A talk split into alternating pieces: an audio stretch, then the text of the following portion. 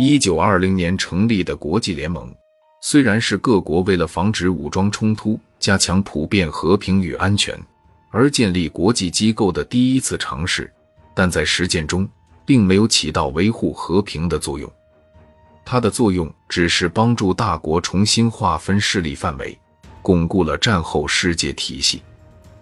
受英法两国的操纵，它缺乏对侵略行为的有力制裁，并且由于美国的缺席，进一步削弱了他的职能。到二战前，国际联盟已经形同虚设，无力阻止法西斯势力的扩张。尽管在一九三六年三月，阿道夫·希特勒不顾《凡尔赛条约》与《罗加诺公约》而进驻莱茵兰。但是，其他欧洲列强对于此事并未多加干涉。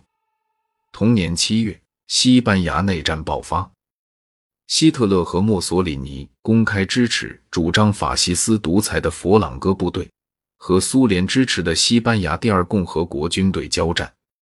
这次双方冲突也成了德国和意大利测试新型武器与作战方式的地方。最终，佛朗哥部队。于一九三九年初成功赢得内战。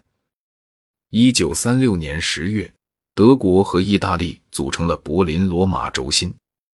一个月后，德国和日本签署了反共产国际协定，意大利则在隔年也加入其中。在亚洲，中国的国民党为了能够清除军阀的势力，在一九二零年代中期。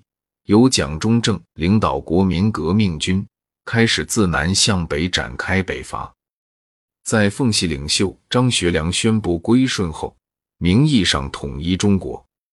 然而，北伐结束后，国民党便与原本一同合作的共产党发生冲突，中国很快又再度陷入国共内战中。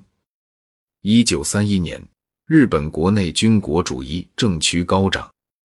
日本政府开始策划如何能够有效掌控中国领土，并且获取自然资源，进而借此发展出足够的实力来掌管亚洲地区。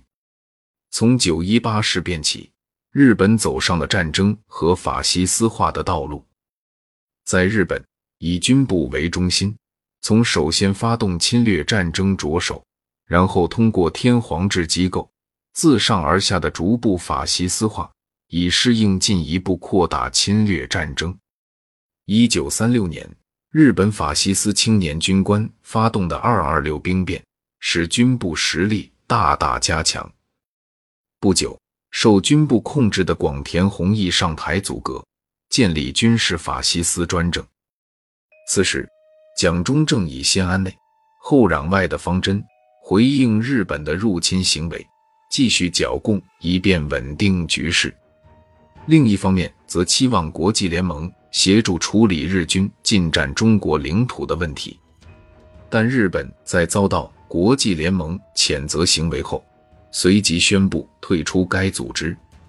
在这之后，日本在中国又发动了一连串的挑衅行为，如上海、热河、河北，一直到一九三三年，中日签署《塘沽协定》。双方才一度宣告停战。不过，中国仍组织志愿部队，继续在满洲、察哈尔和绥远等地抵抗日军入侵。一九三六年西安事变后，国民党和共产党军队同意停火，以建立统一战线对抗日本。